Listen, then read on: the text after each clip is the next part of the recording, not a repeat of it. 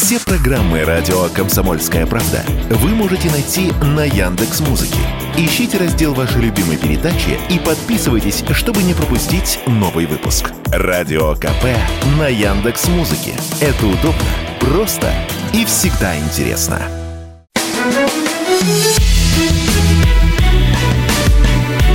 Бофт знает. Здравствуйте, друзья! С вами Иван Панкин и Георгий Бофт, известный российский журналист. Я рад вас приветствовать. Здравствуйте, Георгий Георгиевич. Сам Панкин, здравствуйте. Здравствуйте, сам. да, да, Лично. да, да. Ну а куда деваться? Я нет, нет больше никого, Георгий Георгиевич, все устали, все бросили этим заниматься уже.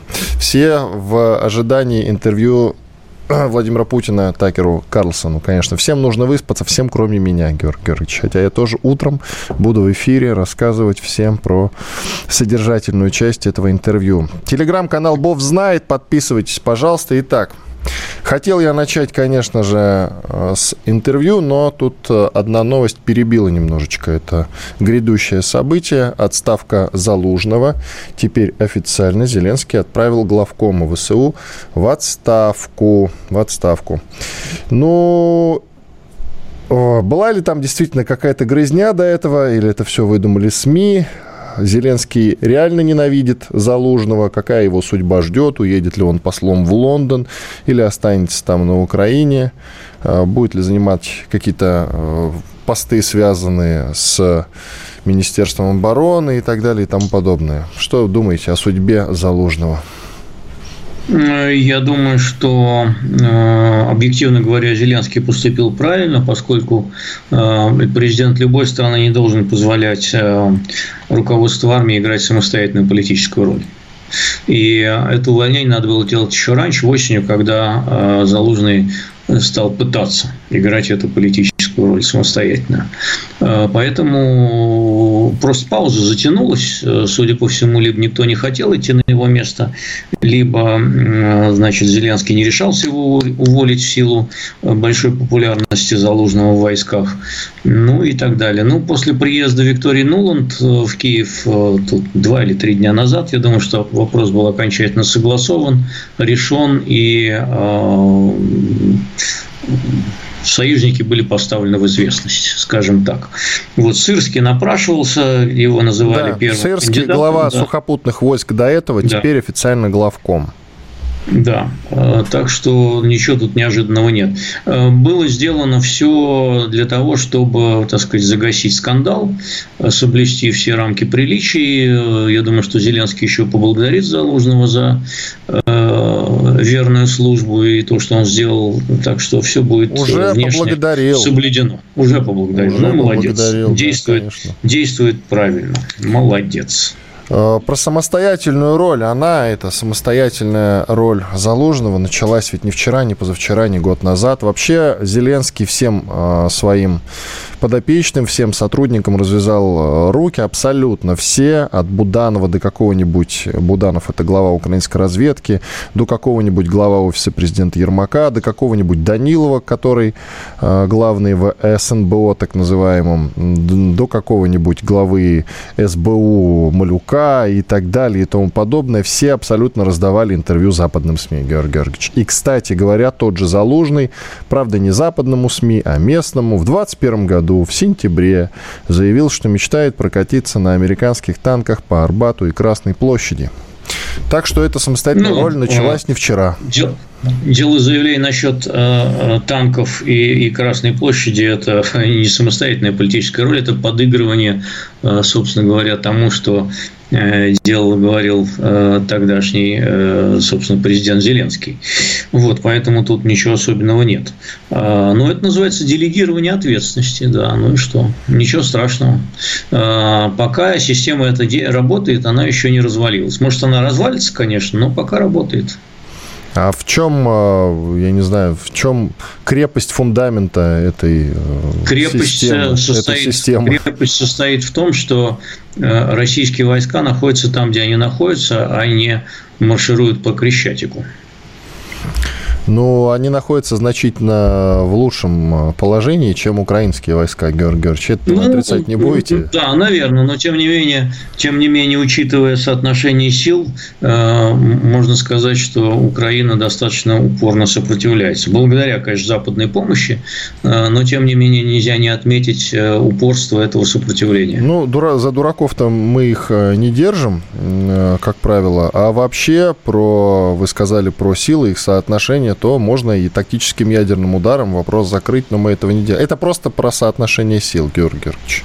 Да, я понимаю, есть много желающих. И не, не, я к ним не отношусь, и вы тоже. Мы просто вы... вы сказали про соотношение, я как бы немножечко напомню. Ну да, да, конечно. Дмитрий Анатольевич Медведев э, призывает к этому же. И э, Гурулев. Политолог Политолог да. Караганов там и так далее. Есть много желающих, и да. И даже э, замка в комитете по обороне Гурулев. Э, да, тоже. Гурулев, да, такой известный персонаж. Много-много желающих, конечно, да, конечно, есть. Но про соотношение Я... сил это важно. Можем закрыть вопрос уже завтра, Георгий Георгиевич. Поэтому не надо так ну, говорить, в что... В принципе, в принципе мы, с, мы с нашим ядерным потенциалом, который насчитывает более 5,5 тысяч боеголовок, э, ну, это вместе с теми, кто не в снаряженном состоянии, вообще можем обнулить всю ситуацию на Земле, э, вернувшись к эпохе до динозавров, и э, записать это себе как победу. Ну, а, кстати говоря, планета, может быть, даже нуждается в таком обновлении, Георгий Георгиевич. Через тысячу лет потомки скажут нам спасибо. Но это ладно, в рамках такого юмора. Давайте теперь уже перейдем к интервью, которое в 2 часа ночи а, должно появиться, выйти Такера Карлсона и Владимира Путина. А, в 2 часа ночи, друзья, слушайте эфир радио «Комсомольская правда», потому что мы будем его интервью смотреть в прямом эфире и давать какие-то фрагменты, транслировать и, разумеется, а, переводить прямо по ходу. К нам придет а, сотрудник из Министерства иностранных дел, который переводит речь Путина за рубежом, и он будет нам содействовать и помогать. Эфир ожидается... А Путин что, на английском раз будет разговаривать? А, не знаю, на каком он будет разговаривать, но сотрудник МИДа нам поможет, Георгий Георгиевич. Я сам, на самом самом деле не до конца в курсе, как это будет выглядеть. А, но обещается интересный, содержательный эфир. Так что все слушайте радио «Комсомольская правда», а не какую-нибудь фигню там на других волнах. Итак, Георгий, кстати, и вы утром же выходите, вы же будете тоже э, вместе с нами утром э, анализировать услышанное. Придется, придется успеть побриться, побриться и как-то привести себя в божеский вид, да. Георгий Георгиевич, так чего вы ждете от э, интервью? Чего-то неожиданного ждете? И мы просто вот с Виттелем, с моим напарником, спорим о том, что ничего нового мы лично здесь, в России, не узнаем от Владимира Путина, не услышим. Я в этой части готов к вам присоединиться. Я ничего не, нового там не жду. А, интересно будет посмотреть на те вопросы, которые он поставит, а, и на то, как э, президент будет отвечать. Это да. А, стилистика подачи, вот на эти нюансы. А так, в принципе, мы снова услышим всю ту аргументацию насчет Украины, которую мы уже много раз слышали. А там, я так понимаю, что разговор будет э, не только Украины касаться, вы не находите? Ну, про Америку, конечно, будут говорить. Вот, про Америку, конечно, будут говорить. Э, может быть, может быть там какие-то появятся новые нюансы, но учитывая, что отношения достаточно скверны, если не сказать, что уже ниже всякого дна упали, то там тоже никаких сенсаций не будет. Э, так что, ну, Путин в очередной раз скажет, что, в принципе, мы за хорошие отношения с Америкой, но при уважении наших суверенных интересов. И в чем он будет неправ или будет абсолютно да, прав? Да, абсолютно нет, абсолютно прав. Э, Все дело в деталях. Э, как выстраивать отношения с Америкой? Э, вряд ли он эти детали раскроет именно Карлсону. Вот это вот единственная сенсация, которая могла бы случиться, вот, могла бы. Если бы он вдруг в интервью одному американскому журналисту сказал, что, э, вы знаете, у нас тут сидит э, журналист из Wall Street Journal, забирайте его себе э, в зад обратно. Да, вот, этот, который, как же, я сейчас я вспомню его фамилию, обязательно назовем. Гершкович. Герш, да, Гершкович. совершенно да. верно. Действительно, он у нас находится в заключении по подозрению в шпионаже. Да. Да, ну вот это... он вот где-то в районе Екатеринбурга, если мне память не изменяет, да? Да, он там изучал, э, так сказать, то, как вербуют в Вагнер. И, нет, по-моему, он там как раз э, за нашим военным производством наблюдал, Георгий Георгиевич. А что, Нет, у, он... нас никак Вагнер не вербует, открыто абсолютно все штабы, по крайней он, мере, когда он, Вагнер он... существовал, спокойно можно было пойти и попробовать он, Он занимался там двумя вещами. Он занимался там действительно посещением э, каких-то, пытался посетить какие-то предприятия, а также э, изучал вопросы, связанные с вербовкой Вагнера. А ей... два, два вопроса. А была какая-то вербовка, что-то загадочное и секретное было в э, этом процессе, Георгий Георгиевич? То, что ему вменяют, называется шпионажем э, у нас э, в России. А вот э, как там это считается или не считается, это дело десятое. Просто дело в том, что мне какое-то количество людей пересказывали, как они либо, значит, попали в ряды Вагнера, либо не попали. Абсолютно спокойно, все прозрачно рассказали весь процесс. Может, я тоже шпионил. Вот я о чем. Это ну, просто... Тут никакой секретности-то не было. Даже вообще Дело в том, что вообще посадка журналиста, который аккредитован при МИДе, за то, что он писал какие-то репортажи о России, она вообще достаточно странно выглядит, на мой взгляд. Ну, конечно же, это все, этот э, коварный, э, кровавый, я бы даже сказал, режим посадил несчастного журналиста, который просто выполнял свою работу. Ну, все как всегда. Такой... Уверяю вас, уверяю вас, его в конце концов выпустят. Я в этом не сомневаюсь, да, я в этом не сомневаюсь. Вот бы еще американцы также активно и с удовольствием шли навстречу и выпускали. Там есть кому На кого-нибудь обменяют. Будем надеяться. Иван Панкин, Георгий Бофт. У нас перерыв. Совсем скоро мы вернемся и продолжим. Буквально две минуты. Никуда не переключайтесь. Трансляция во ВКонтакте в нашей группе «Радио Комсомольская правда». Бофт знает. Иван Панкин и Георгий Бофт, известный российский журналист и политолог. Мы продолжаем. Георгий Георгиевич, все-таки скепсис мне вот этот вот по поводу интервью не очень понятен. Почему мы вдруг все считаем, что Владимир Путин не способен нас удивить, сделать какое-то какие-то яркие заявления? Нет, яркие заявления, может, и сделает. Не, ну, не в том традиционном, значит, сюжете, который мы регулярно слышим и из интервью, допустим, с тем же Зарубиным. Я вот о чем. По форме, да, но по сути нет. А, Все-таки американский журналист – это не та аудитория, где стоит делать яркие заявления, на мой взгляд, э, по сути. А по форме, да, может быть, он что-нибудь там придумает.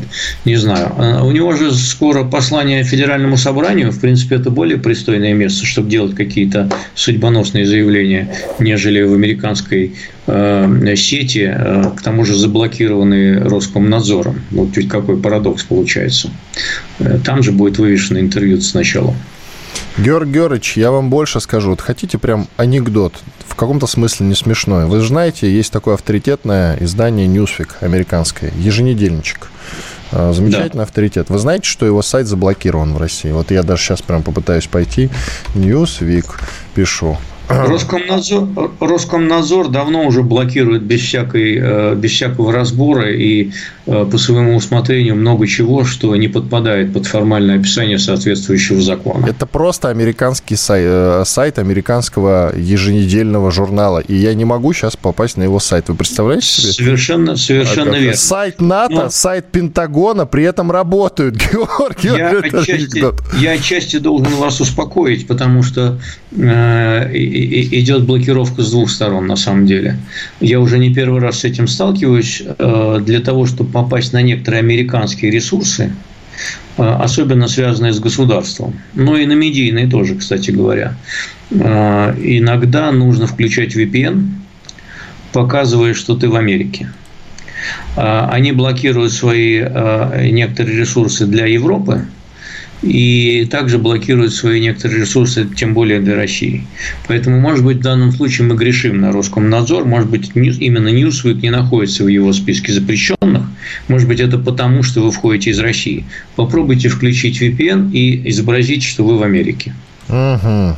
Ну, хороший, да, хорошее предположение, спасибо. А то уж я действительно начал грешить, а они совсем не виноваты в этом смысле. Просто я сегодня попал, пытался туда попасть, там была совершенно сказочная история, коротко перескажу.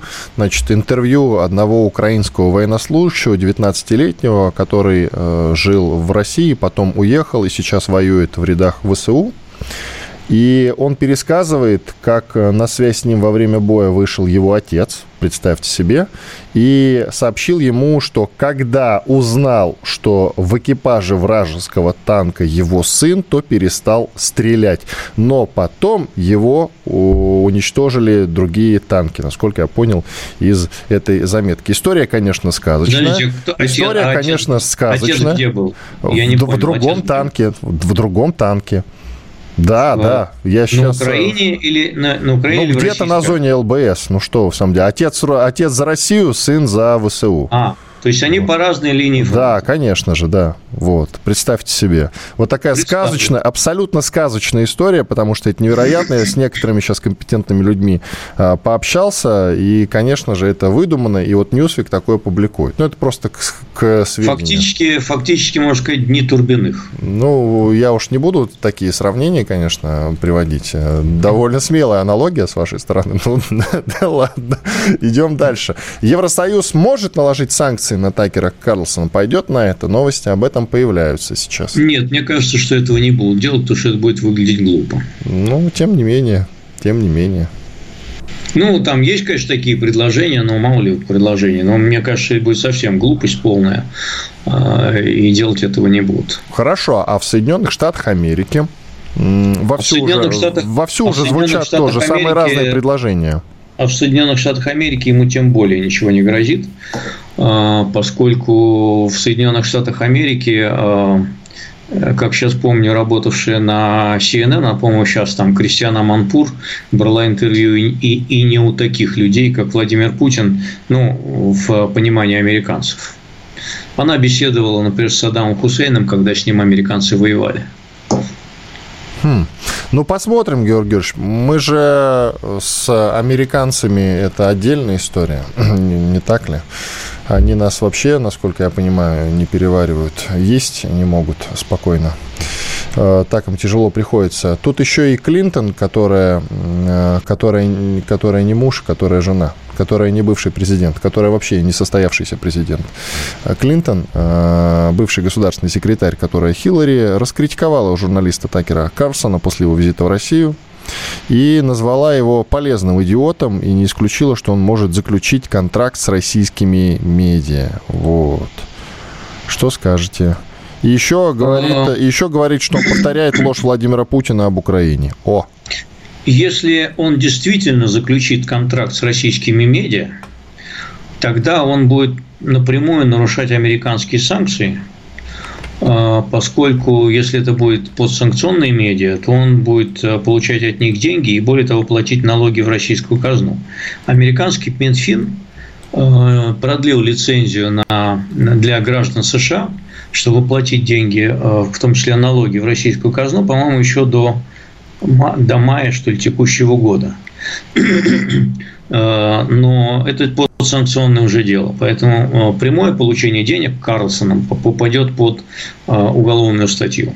Я не думаю, что он будет это делать. Он же не идиот. Да и в принципе, зачем ему это? Он сейчас поднаберет очков, а если действительно будет работать на российские медиа, то в глазах американской аудитории он эти самые очки растеряет, безусловно. Конечно, конечно.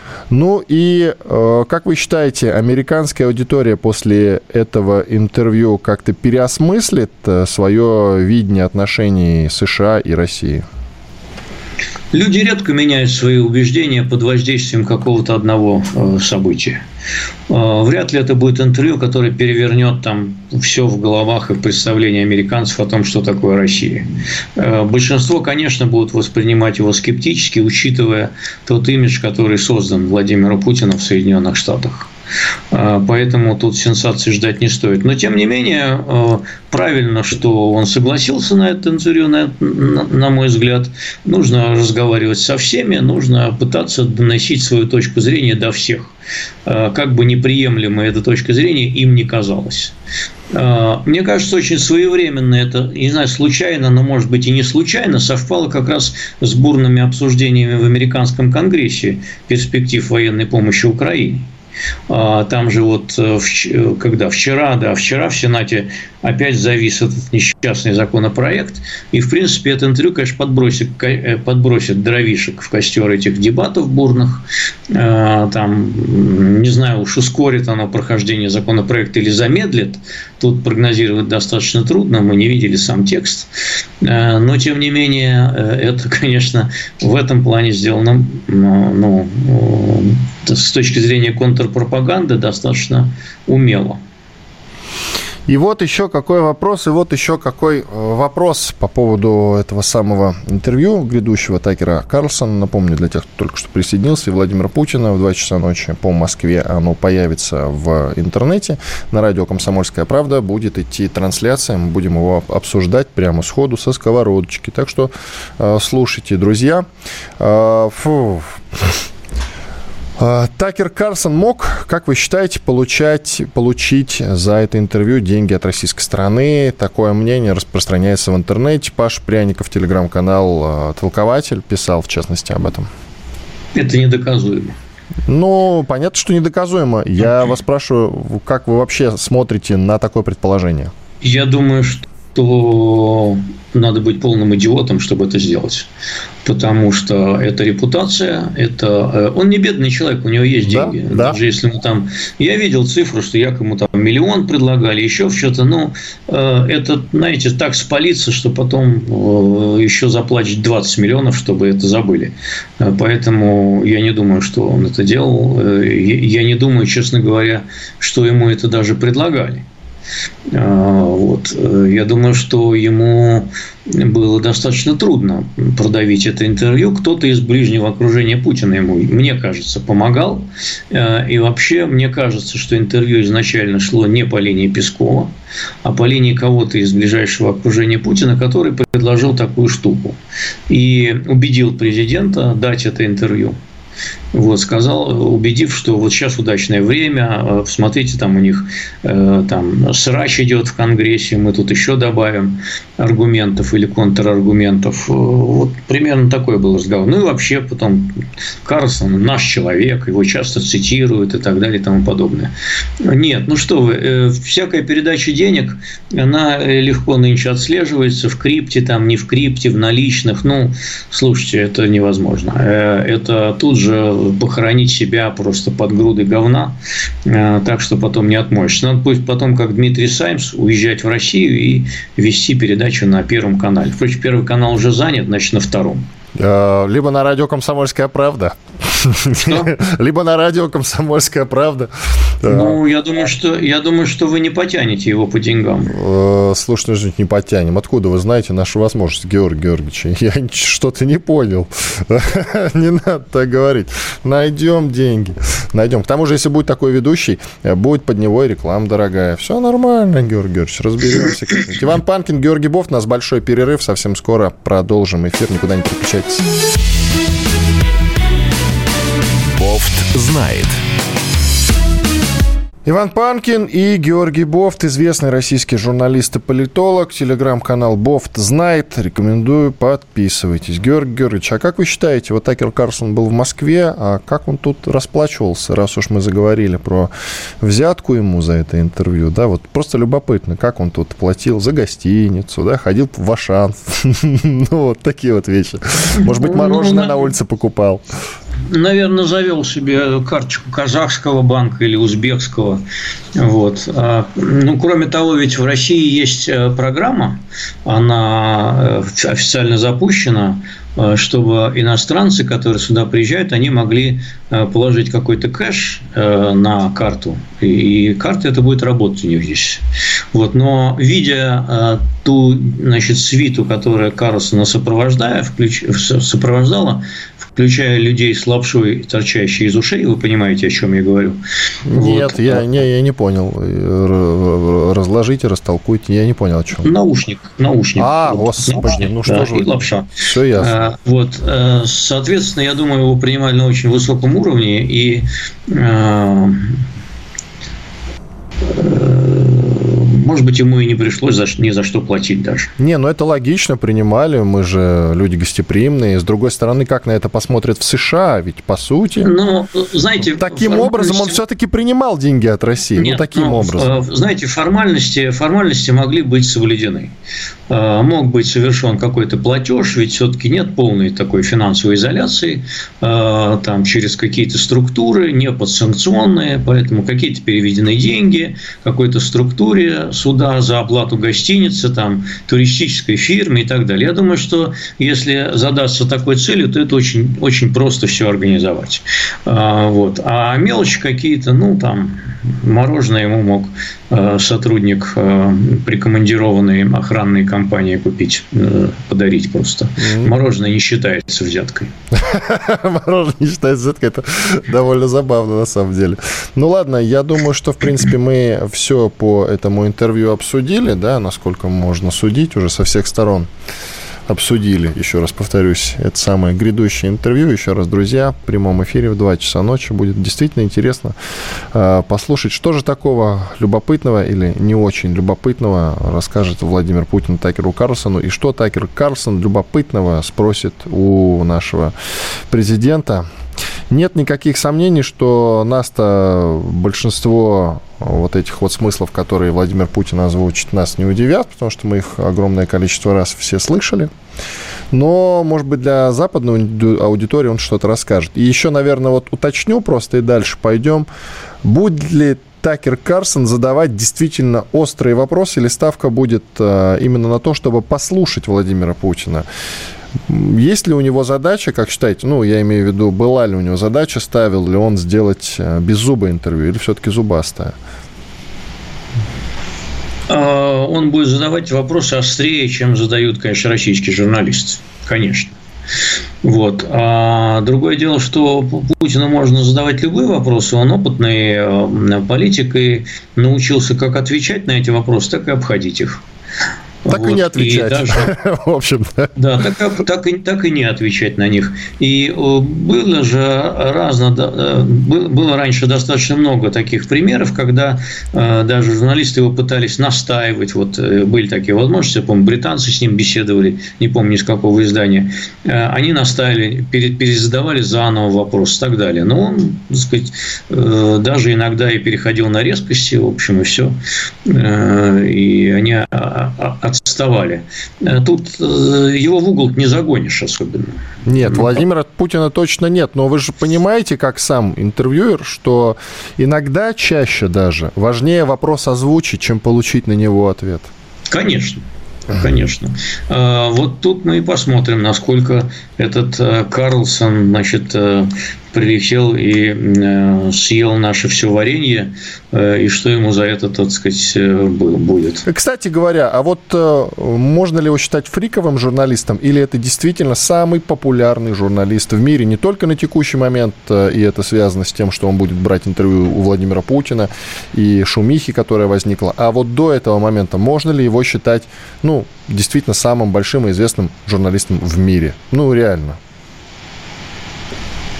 mm, Мне трудно сказать, я не измерял рейтинг э, у журналистов в мире. Ну, хватит, вы же так же, как и я, читаете, э, в том числе иностранную прессу, на что-то ориентируетесь, слышите эти какие-то имена бесконечные. Я знаю, что, я знаю, что у, значит, у безразмерной задницы Ким Кардашьян подписчиков точно больше, чем у Такера Карлсона. В этом-то я не сомневался, Георг Георгиевич. Вы предлагаете Ким Кардашьян взять интервью Владимира Путина и спросить... А было бы прикольно, было бы прикольно, кстати, посмотреть на их диалог. Ну, она может Владимиру Путину задать не очень, скажем так, приятные вопросы касательно, конечно, истории вокруг Карабаха, например. Да.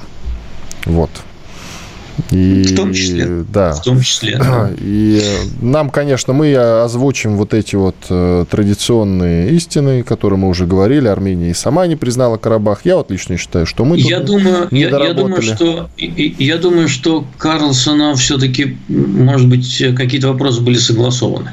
Ничего себе! Думаете, да? Такер Карлсон на это пошел? Ну, скажем так, была проведена, может быть, я не исключаю этого, я не знаю точно, я не могу это утверждать, но я допускаю, что с ним была проведена какая-то беседа до этого, э, и, так сказать, ну, о чем вы будете беседовать, господин Карлсон? Можно я расскажу вам одну историю, Георгий Георгиевич? Давайте. Помните серию интервью Ванденко с Владимиром Путиным? Журналиста ТАСС. Помню ее, ее быстро прикрыли. Ну, не знаю, как насчет прикрыли, она все-таки вышла, она в сети, все в порядке. Нет, ее прикрыли. Ее прикрыли. Именно потому, что Ванденко задавал много неудобных вопросов.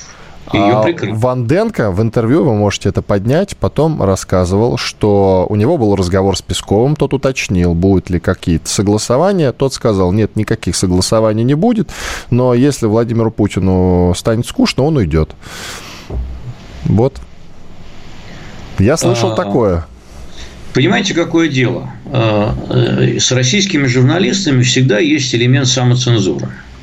А, и, во-первых, есть нормы приличия. Ты не будешь спрашивать, а, так сказать, первое лицо государства, какие-то задавать ему идиотские неприличные вопросы. Это раз. Это нормы приличия.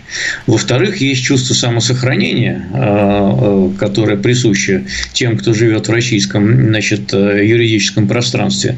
Потому что за некоторые, так сказать, слишком острые вопросы можно поиметь неприятности, и все это знают. Э, особенно если они задаются в прямом эфире. Ну и кроме того, есть действительно риск, который был отмечен Песковым совершенно справедливо, э, просто будет прервано интервью и все. Но так в результате и случилось. Ванденко действительно задавал слишком э, такие, ну скажем, не то что острые, но смелые вопросы. И поэтому эта программа быстро прикрыла, и вместо Ванденко теперь вот есть Зарубин. Так нет, Это Ванденко таких... и не предполагался как постоянный интервьюер, а Зарубин, он интервьюер от ВГТРК. Это разные вещи, Георгий Значит, э, Ванденко предполагался как интервью на длительное время, это я точно знаю. Mm, даже так, да. ну хорошо. И, и вот этот формат был прекращен довольно быстро. Именно потому, что Ванденко, так сказать, не, ну, оказался не Зарубиным. Вот и все. А у Зарубина свой стиль, и пусть он как бы там занимается, это официальный канал. А, чего мы ждем от него? Ничего такого не ждем. Ну, я, кстати, в этом смысле пиарить Зарубина не хочу, потому что часто он уточняющие вопросы, элементарные, напрашивающиеся, как раз не задает Владимир Путин, но этим мне О, вы знаете, э, легко, легко так критиковать, знаете, а вот а, окажись мы с вами на его месте, неизвестно, как мы бы себя повели. Это, знаете, все равно, что призывать э, на несогласованную акцию там где-то с дивана, э, чтобы тебя дубинками от, от Секундочку, это опять у вас странная аналогия, у вас сегодня день вообще таких довольно аналогия, неожиданных аналогий. Аналогия достаточно прямая. Аналогия достаточно прямая. Если он будет задавать слишком много уточняющих вопросов, его попрут не только с интервью, но и с ВГТРК. И это мы все понимаем. А, так, хорошо, ладно, заступили из-за Зарубина. А, плюсик вам в карму за это. Странно, что вообще... Я не вступился, я не вступился. Я говорю, что у журналистов официальных телеканалов, которых еще называют пропагандистами, у них есть официальная совершенно, э, так сказать, стезя. Вот они ей и идут. И не надо от них ждать, и тем более требовать чего-то невозможного. Они работают в совершенно другом жанре. Это называется жанр пропаганды. Я был неправ, когда сказал, что мы все обсудили по Такеру Карсону. Еще, наверное, вот какой момент очень важный, он связан э, с культурой нашего отношения к этому событию, к приезду Такера Карсона. Э, мой коллега Виттель предположил, что это элемент низкопоклонства перед Западом, американец приехал. Я же считаю, что просто ажиотаж связан с тем, что как многим видится, нашелся, скажем так, человек, смелый даже герой, который вызвался взять интервью Владимира Путина и прорвать вот эту вот информационную блокаду наконец-то. Ведь это тоже большая смелость с его стороны. Вот э, рассудите, пожалуйста, на чьей вы стороне в данном случае?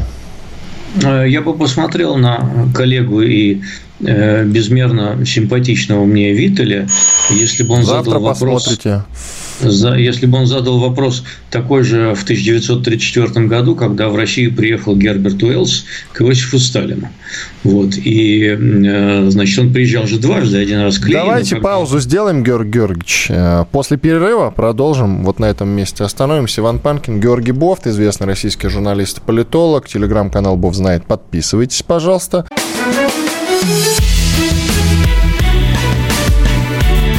Бофт знает.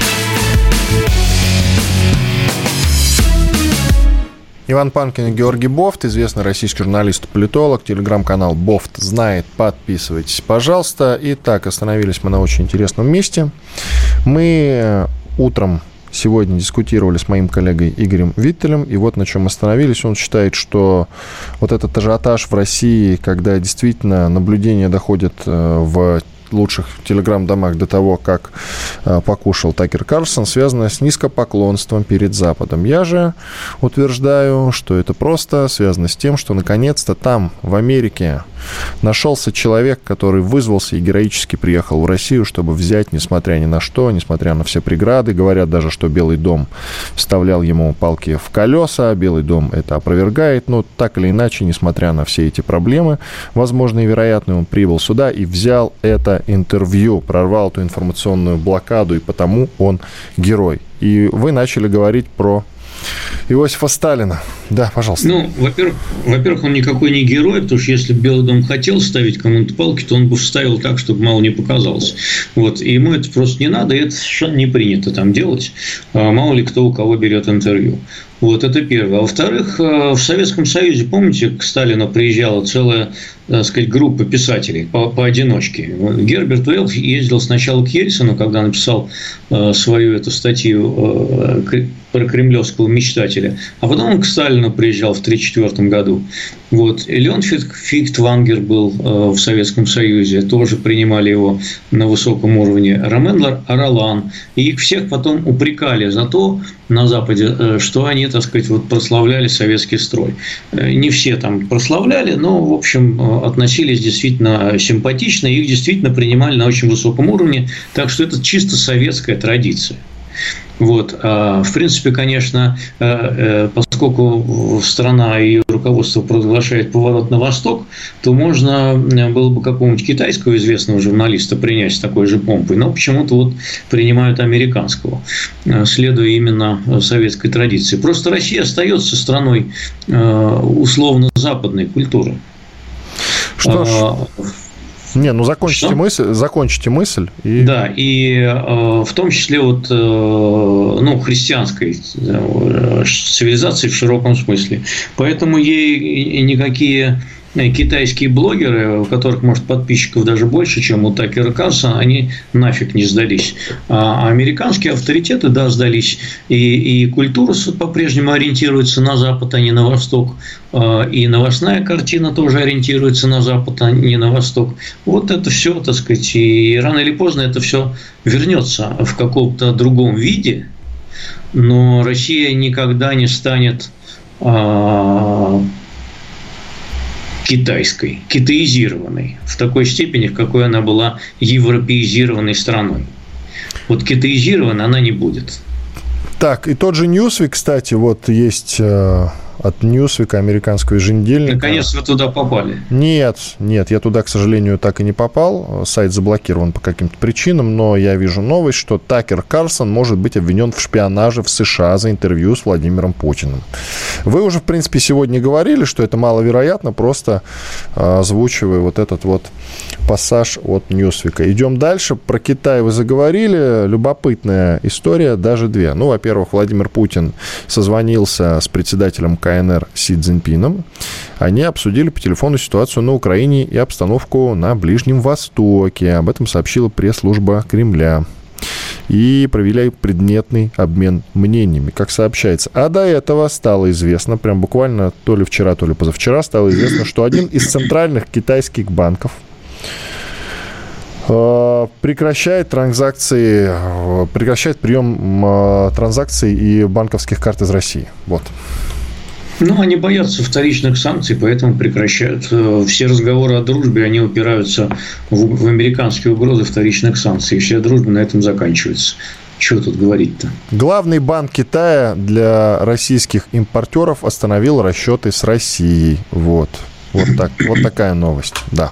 Он не совсем главный, там есть другие банки, которые по-прежнему проводят платежи.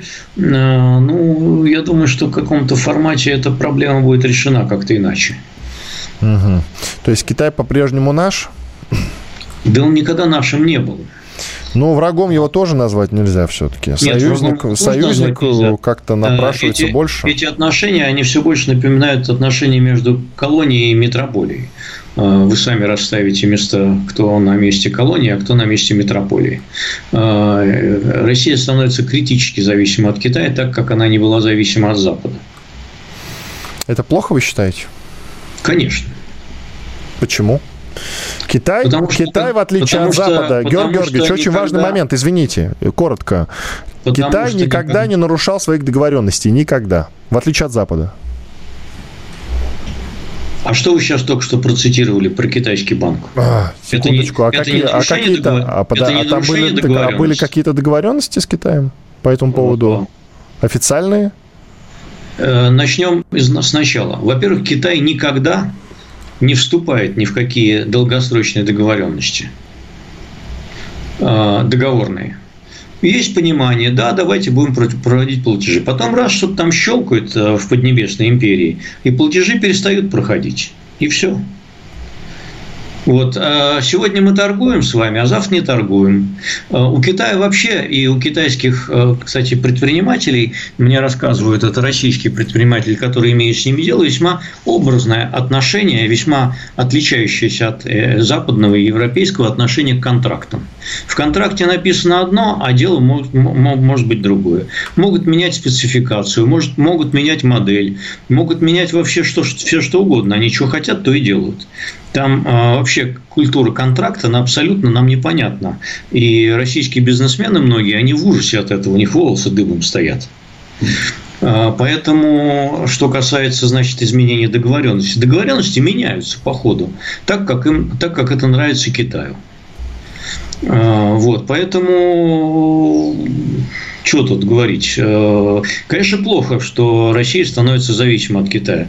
Он ей может диктовать свои условия, он ей диктует цены, он ей диктует невыгодные условия. А, э, Россия предлагает положить э, север, то есть этот самый поток какой там Сибирь, да, сила Сибири 2 они говорят, ну, вообще-то нам не надо ваш Сибири-2. Ну, мы хотим проложить. Ну, тогда прокладывайте за свой счет, но гарантии, что мы покупать этот газ будем, мы не даем. Интересное отношение, правда? Таким образом, вы как бы обвиняете тех людей, которые в том числе в Кремле сидят, а, в недальновидности, Георгий Георгиевич. Э, я не, не то что обвиняю, я констатирую, что в силу того, что Россия резко разорвала отношения с Западом, которые выстраивались десятилетиями, а может быть даже и столетиями со, со, со времен Петра I, она вынуждена идти на такие в общем, порой весьма кабальные условия. А, может быть, это временно, и может быть, это делается сознательно, поскольку безвыходная ситуация, а потом она выправится. А, но сейчас такая ситуация войны экономической, что, в общем, не до выбора.